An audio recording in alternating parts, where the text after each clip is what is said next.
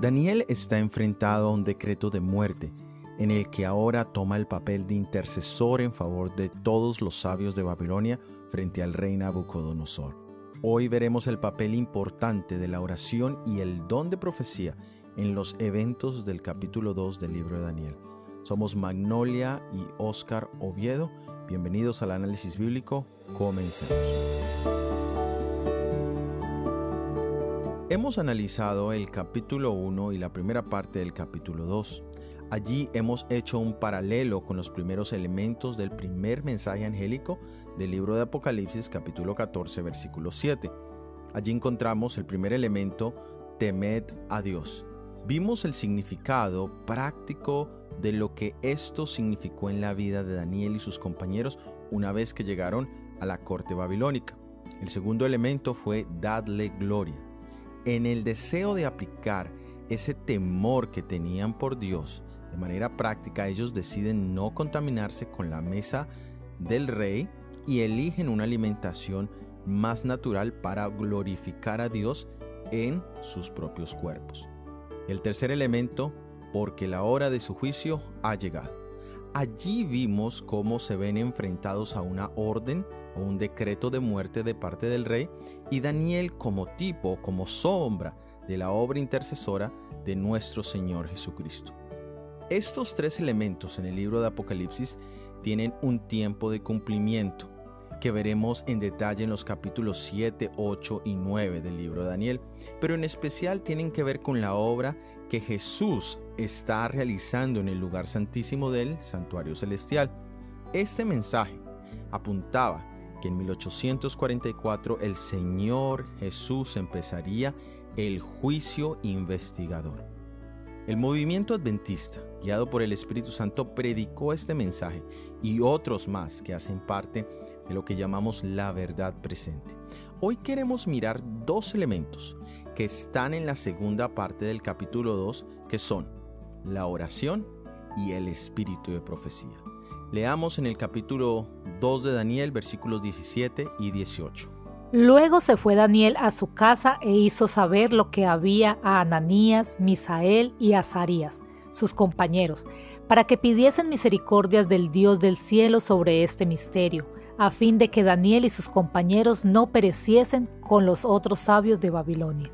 Aquí vemos a los cuatro jóvenes hebreos orando juntos para que el Señor revelara el sueño que había tenido Nabucodonosor. Las amistades son muy importantes para el desarrollo equilibrado de la personalidad y por lo tanto la elección de esas amistades es también muy importante.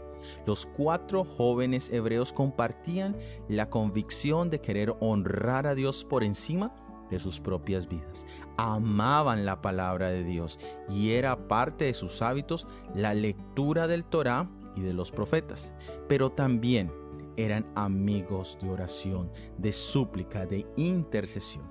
Ahora leamos en el libro de Educación, página 57. La mayor necesidad del mundo es la de hombres que no se vendan ni se compren, hombres que sean sinceros y honrados en lo más íntimo de sus almas, hombres que no teman dar al pecado el nombre que le corresponde, hombres cuya conciencia sea tan leal al deber como la brújula al polo. Hombres que se mantengan de parte de la justicia, aunque se desplomen los cielos. Este tipo de hombres eran estos cuatro jóvenes hebreos. La pregunta para nosotros es, ¿eres tú, mi hermano y mi hermana que me escuchas, como ellos? ¿O buscas relacionarte con personas así? ¿Participas tú en cadenas de oración, grupos de oración ¿O eres ferviente en tu propia vida de oración privada? Este punto en la historia de Daniel en Babilonia es vital porque él estaba a punto de recibir el don profético. Y si Daniel y sus amigos hubiesen sido tibios en la corte del rey ante el decreto de muerte, muy probablemente los eventos no hubiesen transcurrido de esta manera. Nuestra vida también puede tener un cambio radical tanto para bien como para mal, dependiendo de las asociaciones que tenemos en este momento. que Dios nos ayude a elegir sabiamente a nuestros amigos más cercanos. Leamos ahora en el libro de Daniel capítulo 2 versículo 19. Entonces el secreto fue revelado a Daniel en visión de noche, por lo cual bendijo Daniel al Dios del cielo. Aquí encontramos la palabra entonces, y esto demuestra una conexión entre la actitud intercesora de los jóvenes hebreos y el resultado que fue el secreto fue revelado a Daniel en visión de noche. Aquí vemos que Daniel comenzó a recibir sueños y mensajes proféticos. Este es un don muy especial porque es para la edificación del pueblo y no para el beneficio personal. Hoy existen miles de personas que dicen tener este don y sus vidas desafortunadamente demuestran lo contrario. Dios le dio a conocer a Daniel su voluntad, ya que ellos estaban separados de las costumbres y prácticas de la corte babilónica. Dios comunicará también luz del cielo aquellos que aprecian y valoran una así, dice el Señor. Aquellos que no están rodeados de ambientes mundanales, que están separados de la exhibición, la vanidad, el orgullo y sobre todo el amor a la promoción. En el movimiento adventista también encontramos la manifestación de este don profético a una persona que estaba dispuesta a ser utilizada no para el beneficio propio, sino para el beneficio colectivo del pueblo de Dios. Este don fue dado a la hermana Elena G. de White. Era una mujer que tenía una relación increíble con el Señor, como se deja ver en sus propios escritos. Se estima que recibió aproximadamente 2.000 visiones, variando desde los 15 minutos hasta 4 horas. Durante una visión, la hermana White dejaba de respirar completamente. Su corazón y pulso continuaban latiendo y sus ojos estaban siempre abiertos, mirando hacia arriba. Hasta su muerte a la edad de 87 años en 1915, esta mensajera de Dios cumplió fielmente su trabajo y produjo frutos genuinos. Nunca, por una sola instancia, se desvió, y sus últimas palabras pronunciadas en público fueron, hermanos y hermanas, les recomiendo este libro, la Biblia. Su vida y escritos edificaron la iglesia, fortalecieron el ministerio, glorificaron a Dios y guiaron a la perfección de sus santos. Ahora nosotros, tú y yo, somos llamados a ser portavoces de Dios y de sus mensajes en este tiempo.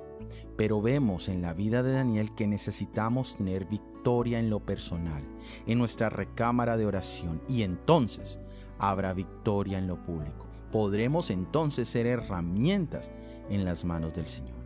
Que podamos honrar a Dios en lo secreto, para que en lo público podamos también ser bendición y que la honra y la gloria sean siempre para nuestro Dios. Gracias por haber escuchado nuestro episodio del análisis bíblico para esta semana. Para la próxima semana analizaremos el sueño profético. Recuerda suscribirte a los devocionales diarios sobre el libro de Daniel, Daniel en 365 días. Y si este material fue de bendición, ayúdanos para que sea más visible. Déjanos tus comentarios y opiniones en cualquiera de las plataformas donde nos escuchas. Suscríbete al canal, activa la campana si estás en YouTube para recibir nuevos videos y todo ha sido producido por el Ministerio 147. Que Dios te bendiga. Amén.